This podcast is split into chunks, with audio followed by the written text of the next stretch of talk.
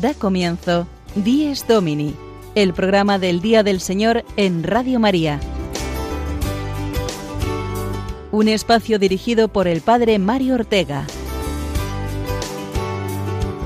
Un tiempo para compartir la alegría del discípulo de Cristo que celebra la resurrección de su Señor.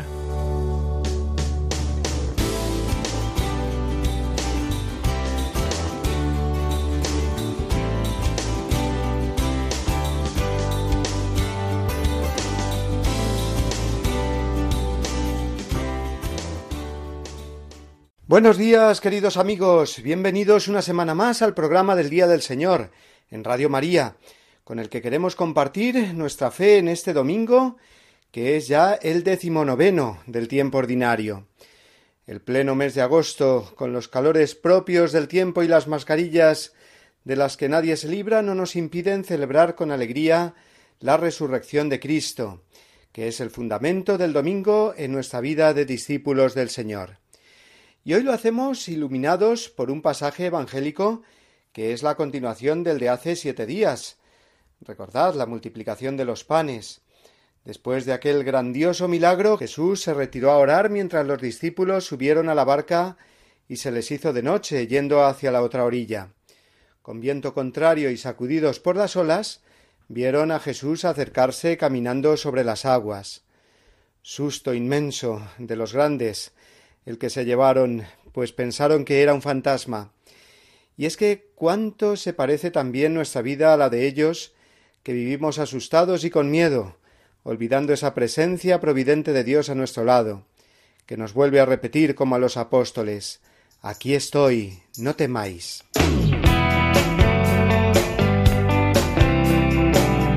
Y es que las noticias sobre los continuos eh, nuevos contagios hacen que miremos el futuro con temor ante la incertidumbre.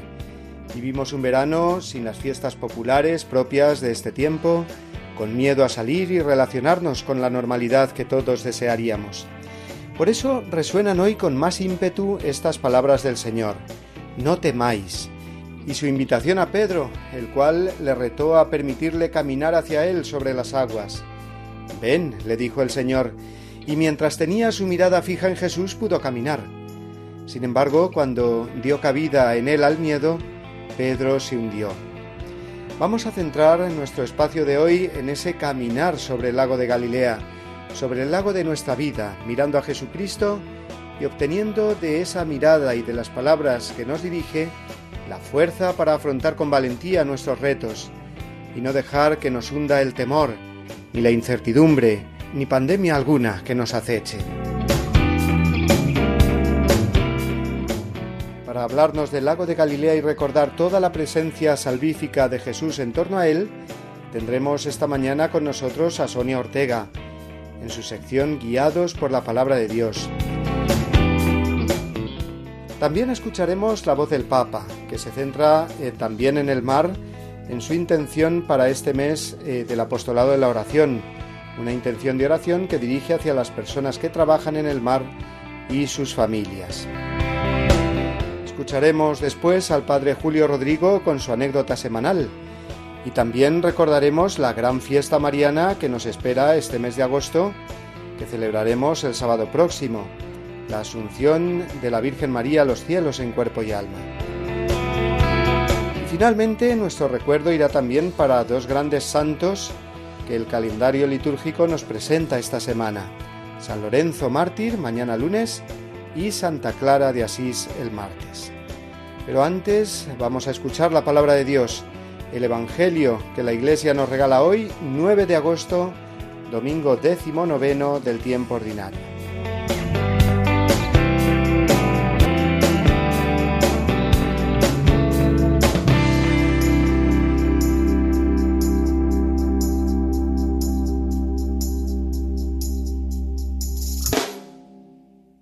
Del Evangelio según San Mateo, capítulo 14, versículos del 22 al 33.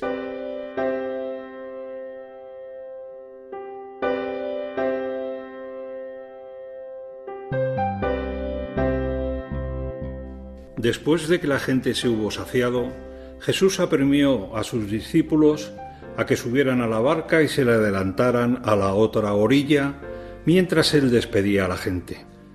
Y después de despedir a la gente subió al monte a solas para orar.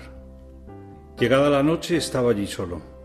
Mientras tanto, la barca iba ya muy lejos de tierra, sacudida por las olas, porque el viento era contrario. A la cuarta vela de la noche se les acercó Jesús andando sobre el mar. Los discípulos, viéndole andar sobre el agua, se asustaron y gritaron de miedo, diciendo que era un fantasma.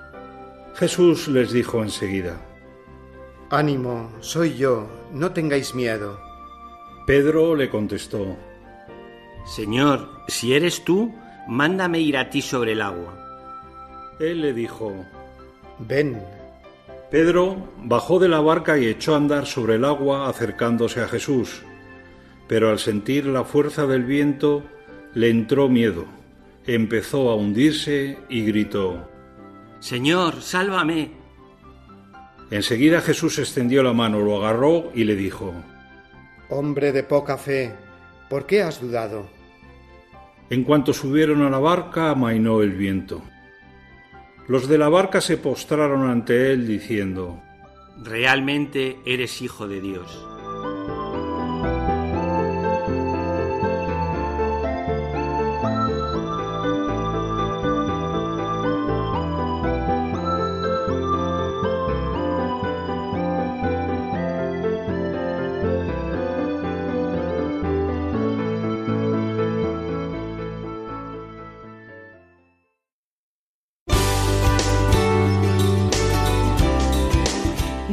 Domini, el programa del Día del Señor en Radio María. Un tiempo para compartir la alegría del discípulo de Cristo que celebra la resurrección de su Señor.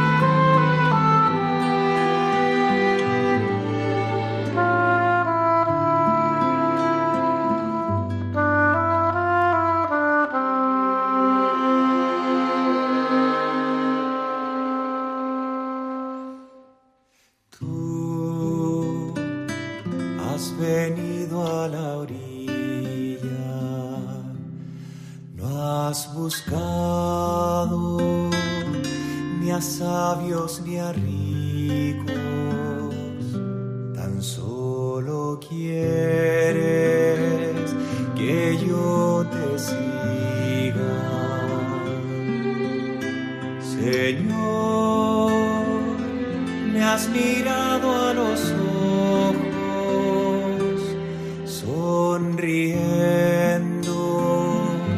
has dicho mi nombre en la arena, he dejado mi barca junto a ti, buscaré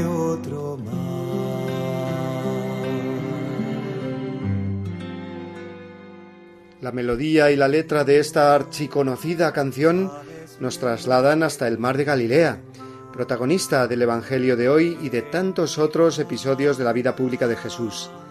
La predicación del Señor se realizó en su mayor parte con el trasfondo de este mar, que es un gran lago en realidad.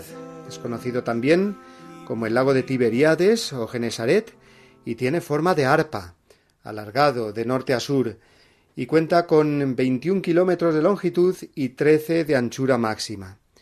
Después Sonia Ortega nos hablará más de este lago, el más famoso y bendecido de la Biblia.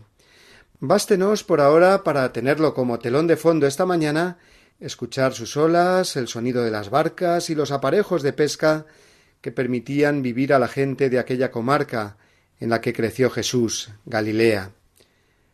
A muchos oyentes que pasáis estos días en las playas os será más fácil situarse en este ambiente marítimo.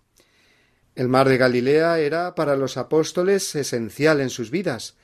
Todos eran de aquella comarca, de pueblos como Cafarnaún, Bethsaida o Caná. Para muchos de ellos el lago de Tiberíades era su lugar de trabajo, ya que eran pescadores. conocían bien sus aguas, sus costas, su fauna marina, conocían todo esto como la palma de su mano. Sin embargo, en el Evangelio de hoy, este mar que tanto conocen es lugar de miedo y temor. Es de noche y Jesús no está con ellos. El viento es contrario y las olas zarandean la barca. ¿No nos recuerda acaso todo esto a nuestro mundo actual, con el azote de la pandemia?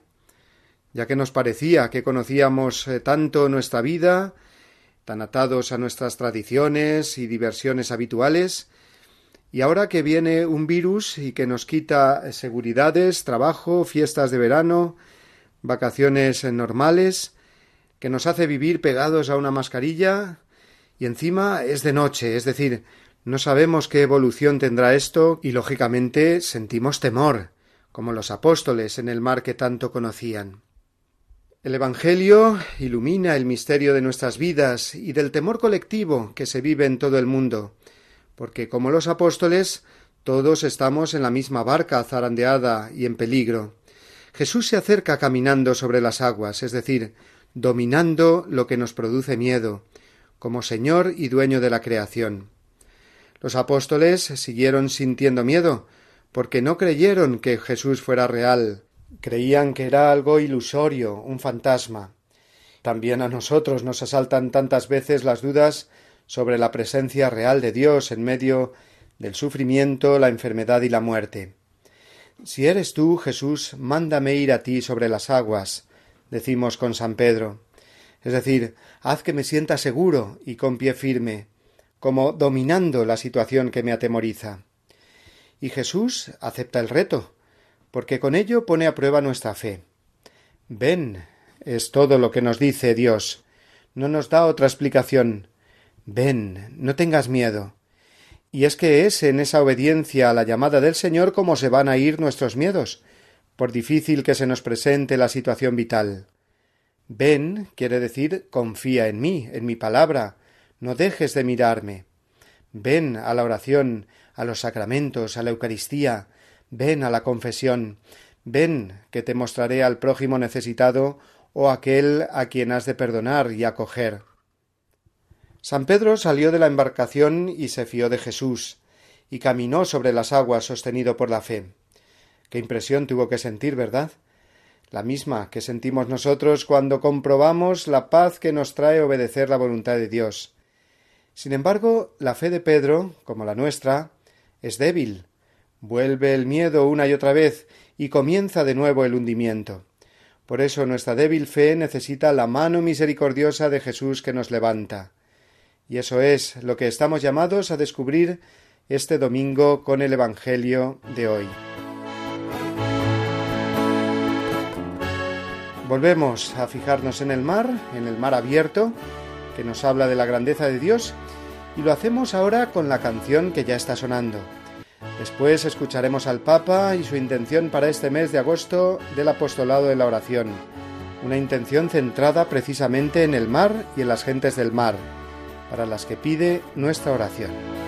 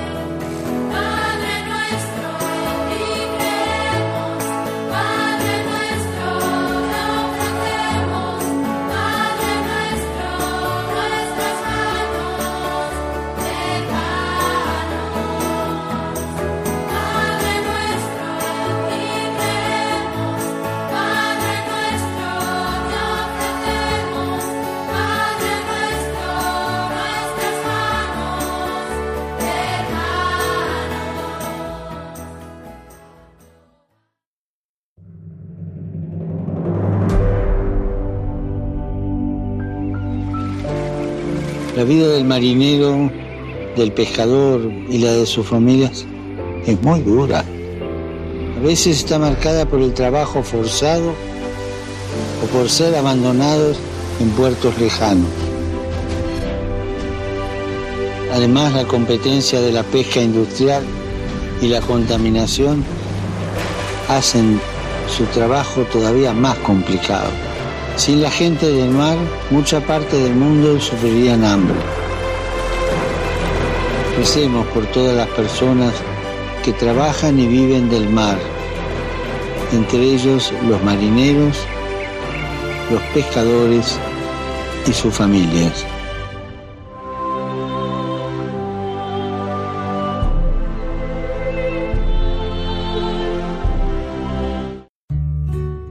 Parroquia es una determinada comunidad de fieles constituida de modo estable en la iglesia particular, cuya cura pastoral, bajo la autoridad del obispo diocesano, se encomienda a un párroco como su pastor propio.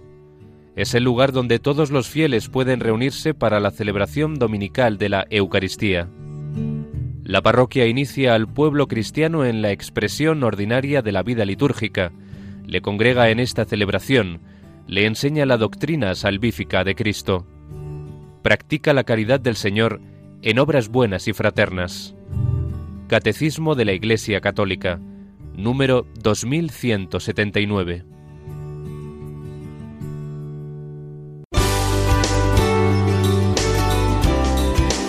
Dies Domini, el programa del Día del Señor en Radio María.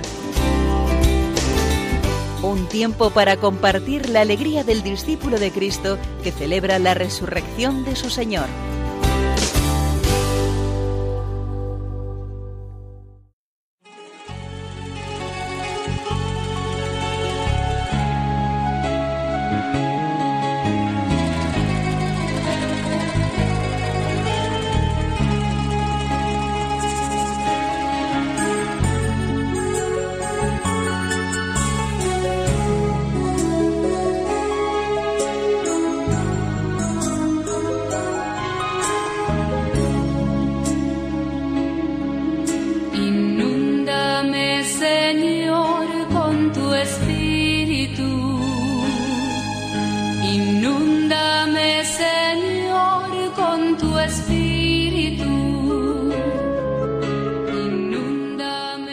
Rescatado de las aguas. Cuando uno dice esto, inmediatamente piensa en Moisés, puesto que eso significa su nombre. Fue rescatado de las aguas del río Nilo por la hija del faraón y constituido después en liberador eh, del pueblo hebreo, precisamente también gracias a las aguas, en este caso eh, del Mar Rojo, que se abrieron a su paso.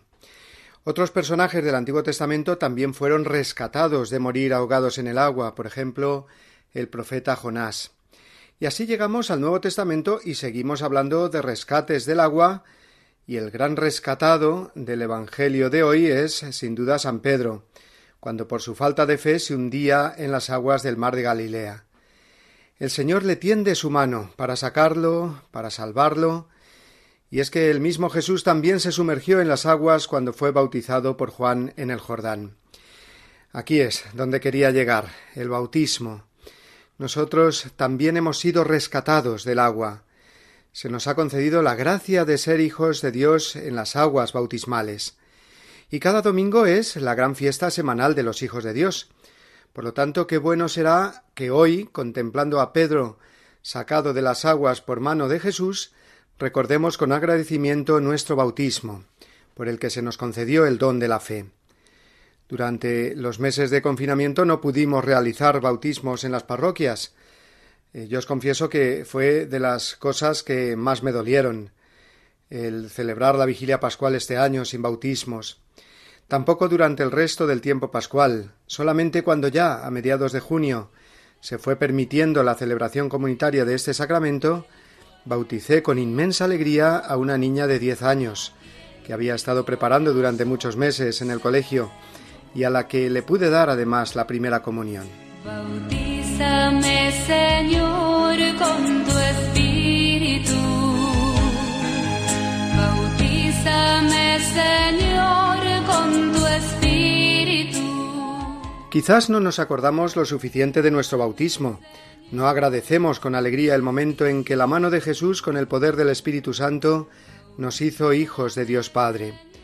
Hemos sido rescatados del pecado, que es un hundirse en las aguas y ahogarse. En este tiempo de desánimo e incertidumbre no podemos dejarnos hundir por las noticias de nuevos contagios, posibles nuevos confinamientos o demás restricciones. Jesús nos ha rescatado ya de lo más dañino para nosotros y nos da la fuerza para levantarnos y para ayudar a los demás a levantarse ante las dificultades y sufrimientos de la vida y mirar con esperanza. El domingo es el día de la semana en que celebramos todos juntos, los rescatados por Cristo en el bautismo, la alegría de la fe que nos hace vivir la esperanza verdadera y nos lleva a la caridad.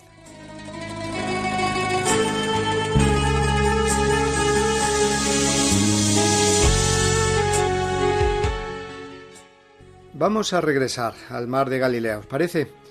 Ya que nuestra querida biblista Sonia Ortega nos va a hablar ahora de él, del mar donde Jesús reveló la mayor parte de su Evangelio. Escuchémosla con atención.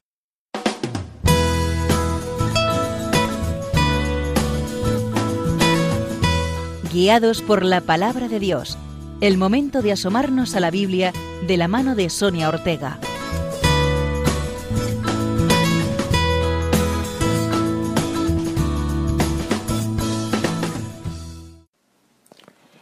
En nuestra sección de hoy vamos a hablar de un lugar concreto, el lago de Galilea.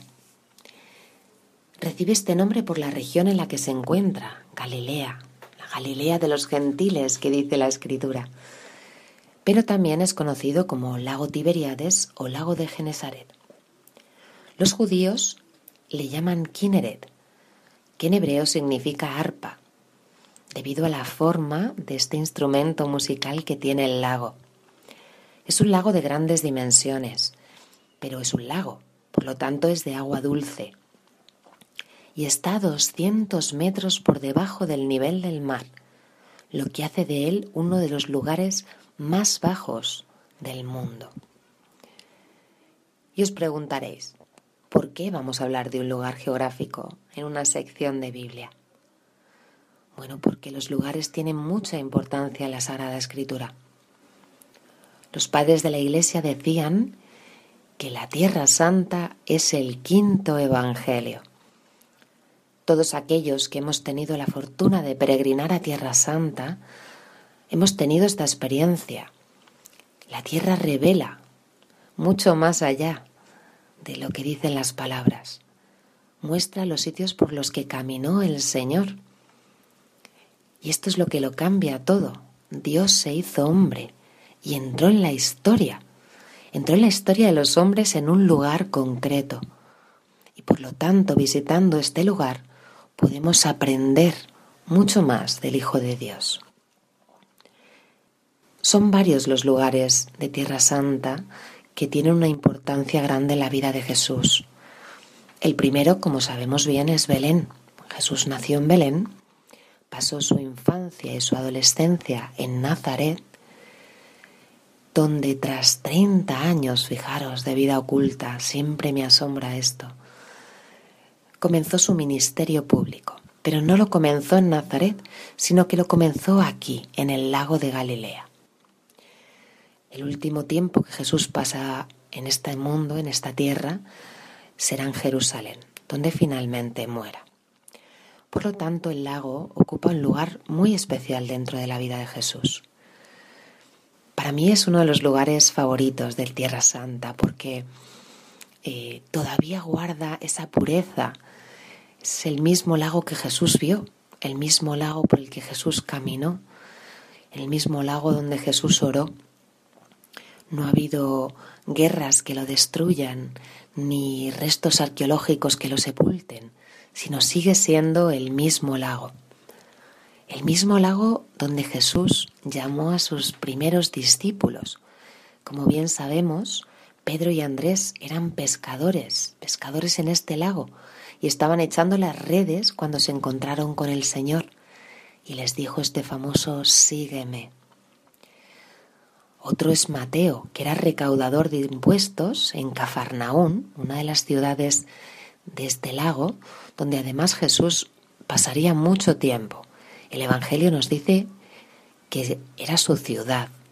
Probablemente Jesús viviría en la casa de Pedro, el tiempo de su ministerio público. Pues bien, Mateo, eh, este recaudador de impuestos, trabajaba en este lugar porque por ahí pasa una ruta de comercio internacional y él recaudaba los impuestos que esta acción obtenía. Era considerado impuro por ello y Jesús también le mira con esos ojos de misericordia. Buscó a los sencillos, a los humildes, a los apartados. En el lago de Galilea Jesús pronunció uno de los sermones más importantes de su vida. Un sermón que además ha tenido tanto eco en toda la historia de la humanidad, el sermón de la montaña o de las bienaventuranzas. Bienaventurados los limpios de corazón, bienaventurados los que sufren, los perseguidos. Realmente son palabras que quedarán grabadas en el corazón de todos aquellos que lo escucharon y de todos aquellos que hoy leemos la Sagrada Escritura. Alrededor del lago Jesús realizó innumerables milagros. La Biblia nos habla de unos cuantos, por ejemplo la multiplicación de los panes y los peces, prefiguración de la Eucaristía, de la última cena, donde Él se entregaría definitivamente.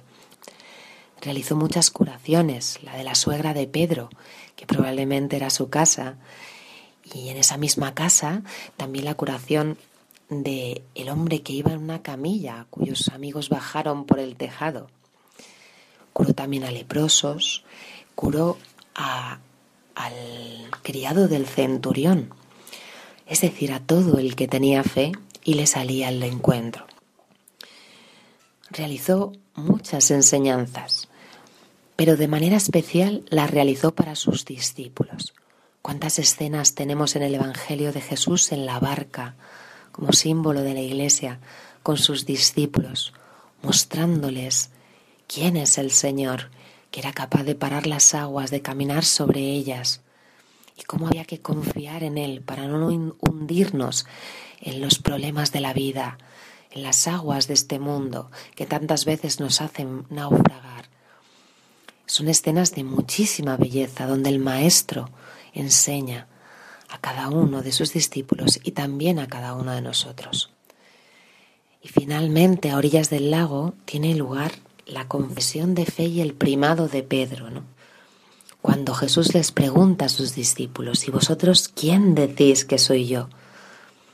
Y es Pedro el que le contesta, tú eres el Mesías, el Hijo de Dios vivo. Y es cuando Jesús le dice, tú eres Pedro, y sobre esta piedra edificaré mi iglesia, y el poder del infierno no la derrotará. Tantas cosas importantes y teológicamente tan profundas ocurrieron alrededor del lago que cuando meditamos la Sagrada Escritura debemos situarnos allí, porque el Señor nos mostrará con más profundidad cada uno de estos acontecimientos.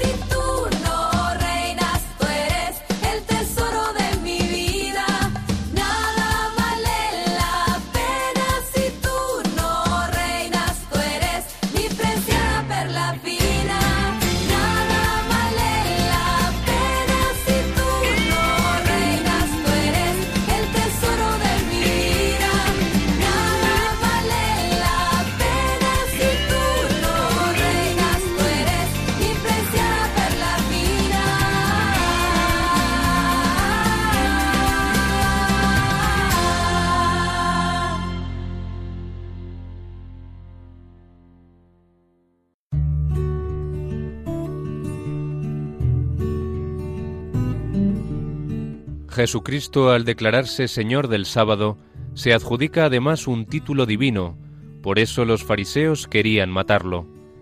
El domingo es el día en que los cristianos confesamos la divinidad y el señorío de Cristo.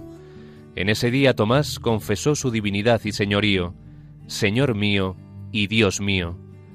Al cambiar el día de culto, confesamos a Jesús como Dios y Señor del tiempo y de la historia. De la exhortación Dies Domini de San Juan Pablo II.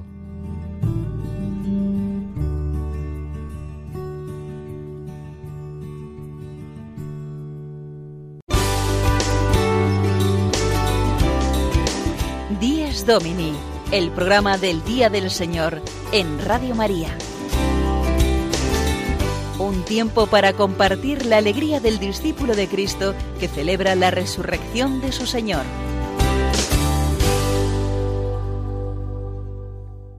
El mes de agosto nos trae una de las principales fiestas de la Virgen María de todo el año, su Asunción a los cielos en cuerpo y alma, que celebraremos el sábado próximo, el día 15.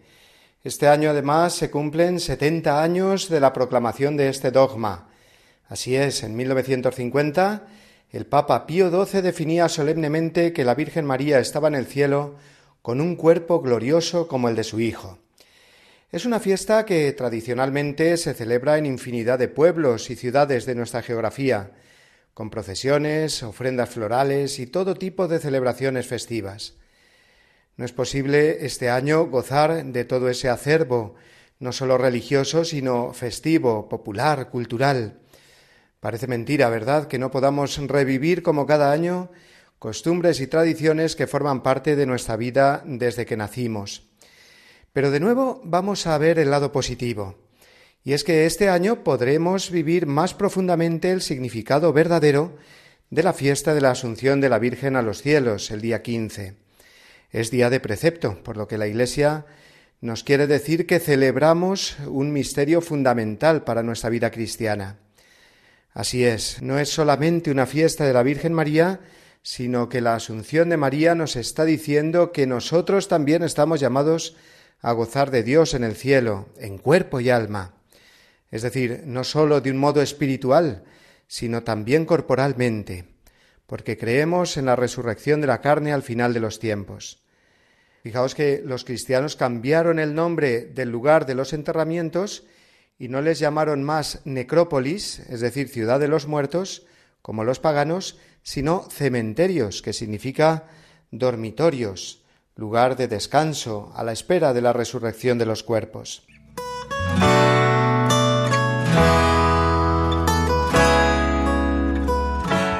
El Catecismo de la Iglesia Católica lo explica así. Creemos firmemente, y así lo esperamos, que del mismo modo que Cristo ha resucitado verdaderamente de entre los muertos y que vive para siempre, igualmente los justos después de su muerte vivirán para siempre con Cristo resucitado y que Él los resucitará en el último día. El término carne designa al hombre en su condición de debilidad y mortalidad. La resurrección de la carne significa que después de la muerte no sólo habrá solamente vida del alma inmortal, sino que también nuestros cuerpos mortales volverán a tener vida. Hasta aquí el Catecismo de la Iglesia Católica en los números 989 y 990. Y es que parece ser que esta es la verdad del credo que más nos cuesta creer a los cristianos. Creo en la resurrección de la carne. Nos seguimos imaginando la vida eterna simplemente como algo espiritual, sin tener en cuenta que nuestro cuerpo forma parte esencial de nosotros mismos que no creemos de verdad en Jesús si no pensamos que el cuerpo que enterramos no va a volver un día a recobrar la vida, una existencia ya no sometida a la decrepitud, sino gloriosa y siempre joven. De nuevo, las palabras de Jesús para recordarnos hombres de poca fe, si dudamos de esta verdad esencial de la vida cristiana. Y para ayudarnos a acoger con alegría el destino glorioso al que estamos llamados, Ahí está la Virgen María, nuestra Madre, con su asunción a los cielos en cuerpo y alma, que es la fiesta litúrgica del próximo sábado día 15. Pero vamos a volver al Evangelio de hoy y lo vamos a hacer de la mano del Padre Julio Rodrigo, en su sección semanal El Domingo desde mi parroquia, que quiere compartir con nosotros algunas anécdotas y experiencias actuales a la luz de este pasaje de Jesús caminando sobre las aguas.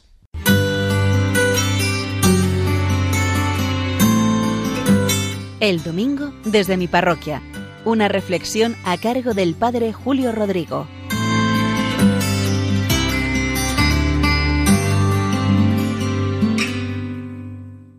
Muy buenos días y muy buen domingo a todos, a todos los que escuchan este programa del Día del Señor de Radio María, Dies Domini. Yo siempre les hablo de anécdotas, de experiencias de mi parroquia de Boadía del Monte, la parroquia de San Cristóbal, que saben que está en la provincia de Madrid, en la diócesis de Getafe. Hoy les quiero decir cómo a una parroquia acude mucha gente en medio de sus dificultades, gente que se hunde, gente que se viene abajo, que pierde la ilusión. Me lo ha recordado el episodio de hoy en el Evangelio. Siempre me impresiona cómo Pedro, cuando trata de ir hacia Jesús y trata de ir hacia Él andando sobre el agua, en un momento duda, tiene miedo y comienza a hundirse. Y créanme que esto le sucede a muchísima gente. No piensen que exagero, les cuento casos de estos últimos meses. Miren, un caso es una señora que me llamó hace unos días. Ella está contagiada por el coronavirus. Toda la familia ha quedado contagiada. Llamaba en medio de su angustia y no es para menos es ella, es el marido, son sus hijos, son sus padres. Y sobre todo ella teme por la criatura que lleva en sus entrañas, pues está embarazada y además ya un embarazo de bastantes meses. O pienso como hace ya algunos meses me llamó una madre y acudió a verme que había perdido a su único hijo de veinte años en un accidente de tráfico. Ella estaba desolada, tanto ella como su marido. Es más, no tenían ni ánimo para afrontar la vida. Os recuerdo también durante el confinamiento una familia que me llamó. Veían peligrar su situación laboral, su situación económica, que no es muy buena, por otra parte. Él está enerte, ella con un trabajo precario, los dos hijos además viviendo de alquiler y viviendo todos muy al día. Angustiados veían el horizonte muy negro e incierto.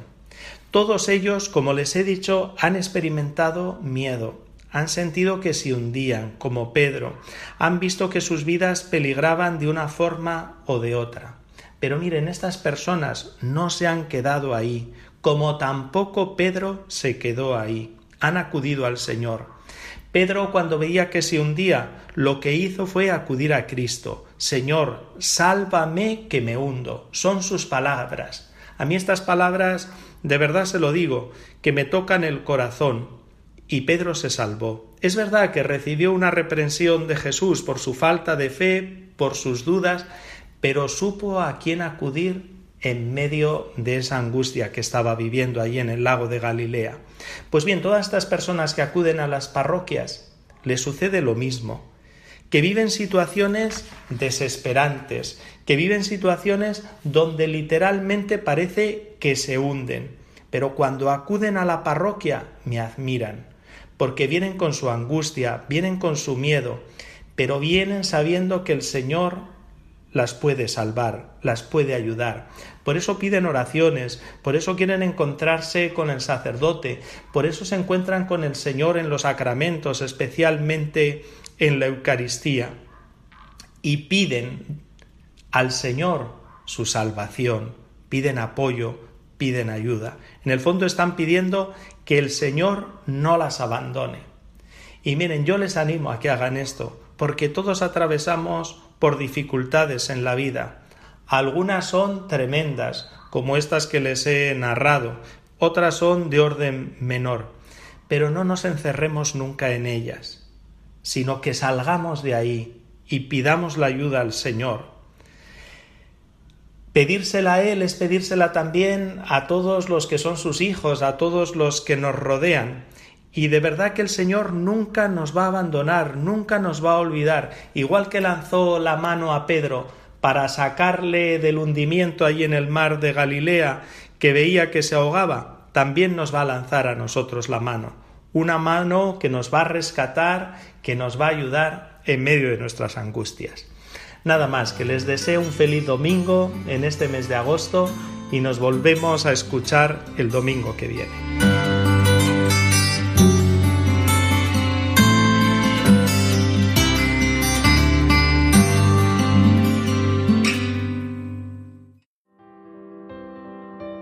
Mis ojos, mis pobres ojos que acaban de despertar. Los hiciste para ver, no sólo para llorar. Haz que sepa adivinar entre las sombras la luz, que nunca me ciegue el mal ni olvide que existes tú. Que cuando llegue el dolor, que yo sé que llegará, no se me enturbie el amor, ni se me nuble la paz. Sostén ahora mi fe, pues cuando llegue a tu hogar, con mis ojos te veré y mi llanto cesará.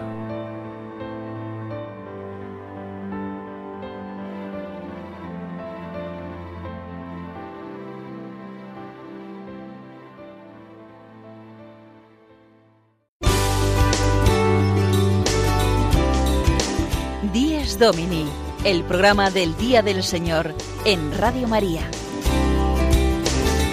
Un tiempo para compartir la alegría del discípulo de Cristo que celebra la resurrección de su Señor.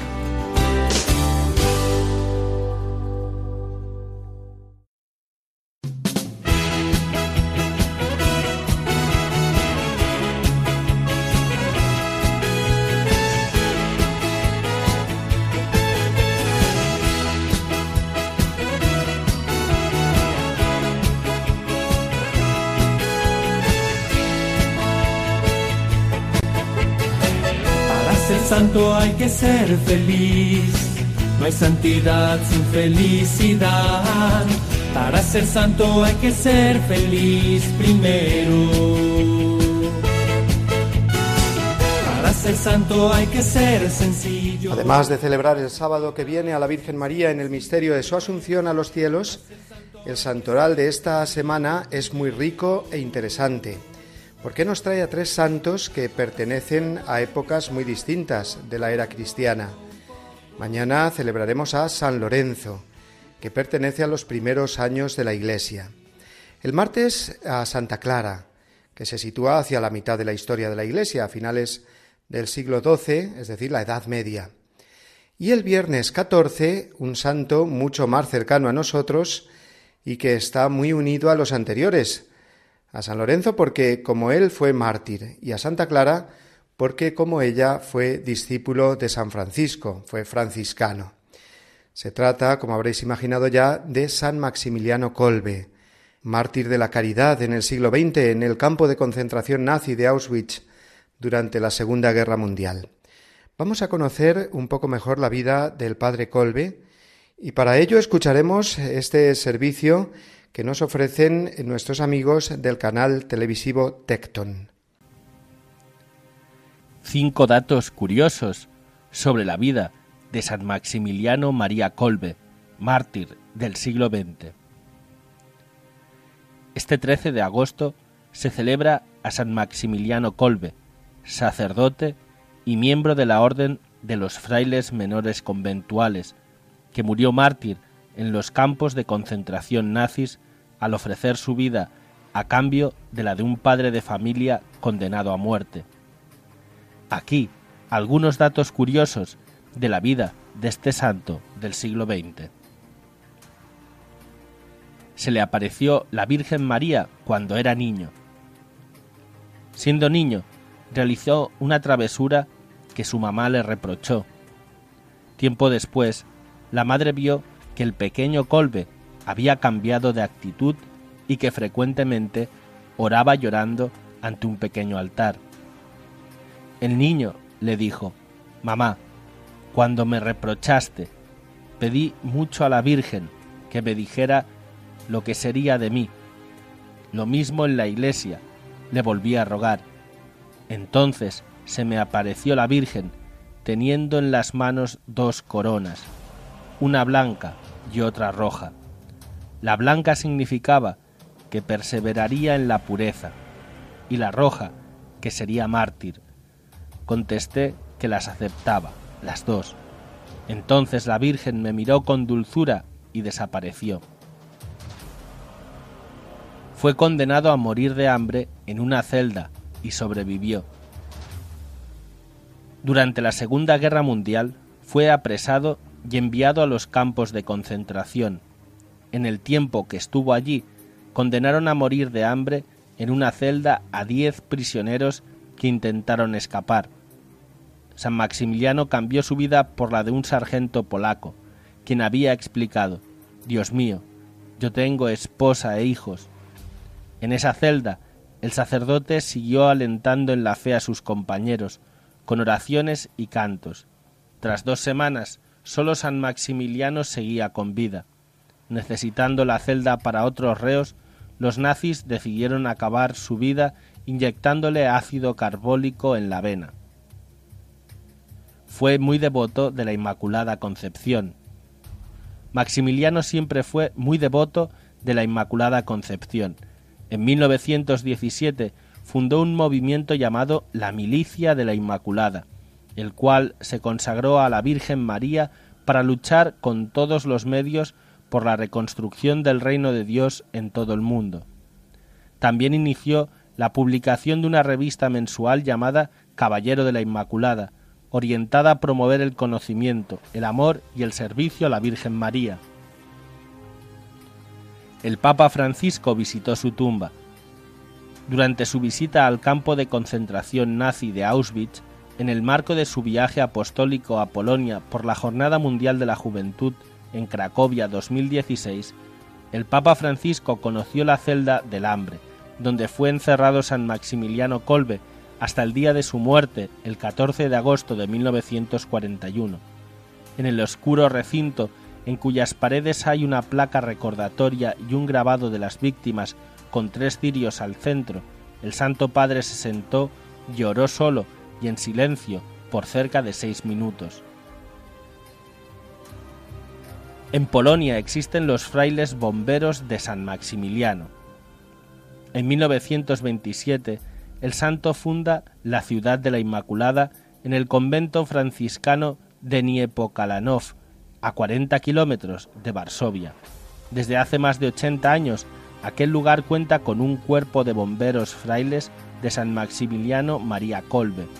En 1928 Kolbe reunió y dijo a los frailes, esto lo hemos recibido de la gente, no es nuestro, por lo que tenemos que asegurarnos de que no se destruya. Pronto se pusieron manos a la obra y organizaron una guardia contra incendios. Y hasta aquí cinco datos curiosos sobre la vida de San Maximiliano Kolbe, mártir del siglo XX.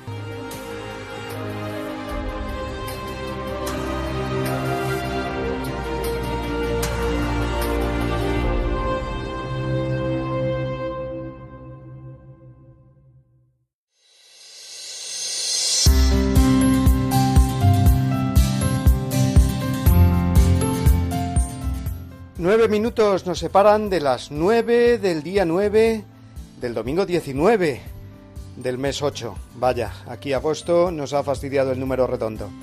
En fin, fuera de bromas, vamos llegando ya al final de nuestro Dies Domini de hoy, en el que hemos pasado una hora junto al mar de Galilea, escenario del Evangelio de hoy, contemplando cómo Jesús camina sobre las aguas y rescata a Pedro que comenzaba a hundirse en ellas por su falta de fe. Hemos tratado de trasladar esta escena a nuestra situación actual, en la que también tenemos que afinar nuestra mirada de fe para no hundirnos en el desánimo de la situación de temor e incertidumbre que vivimos entre contagios, mascarillas y geles a todas horas. La fe en Dios nos ayuda a vivir con responsabilidad, con caridad, porque respetar las normas dadas por las autoridades sanitarias es siempre para el cristiano un claro deber de caridad pero a la vez sin el temor que provoca precisamente la falta de fe en la presencia de Dios providente que nos ayuda y nos ayudará siempre a mantenernos con esperanza y firmes en todo momento. Hemos contado esta mañana con el comentario bíblico de Sonia Ortega en su sección Guiados por la Palabra de Dios y con la anécdota semanal de nuestro querido Padre Julio Rodrigo. Además, hemos recordado la gran fiesta mariana que celebraremos próximamente, la Asunción de María, 70 aniversario este año de la proclamación de este dogma. Y también hemos repasado los tres santos importantes que el calendario litúrgico nos presenta esta semana, San Lorenzo, Santa Clara y San Maximiliano Colbe. Os recordamos, como cada semana, que podéis escuchar de nuevo este programa, descargarlo o compartirlo con vuestros amigos entrando en el podcast de la página de esta emisora www.radiomaria.es o bien en Facebook tecleando Dies Domini Radio María. Cuidaos todos, queridos amigos, del calor y de los contagios. Solo hay un sitio donde el calor y el contagio son buenos, y es delante del sagrario, en tu parroquia o capilla de adoración. El calor y el contagio del amor de Dios, entendedme bien. Os mandamos un abrazo muy fuerte todos los que hacemos posible este programa y una bendición enorme, tamaño familiar, para que paséis una semana muy feliz. Hasta el domingo que viene, si Dios quiere.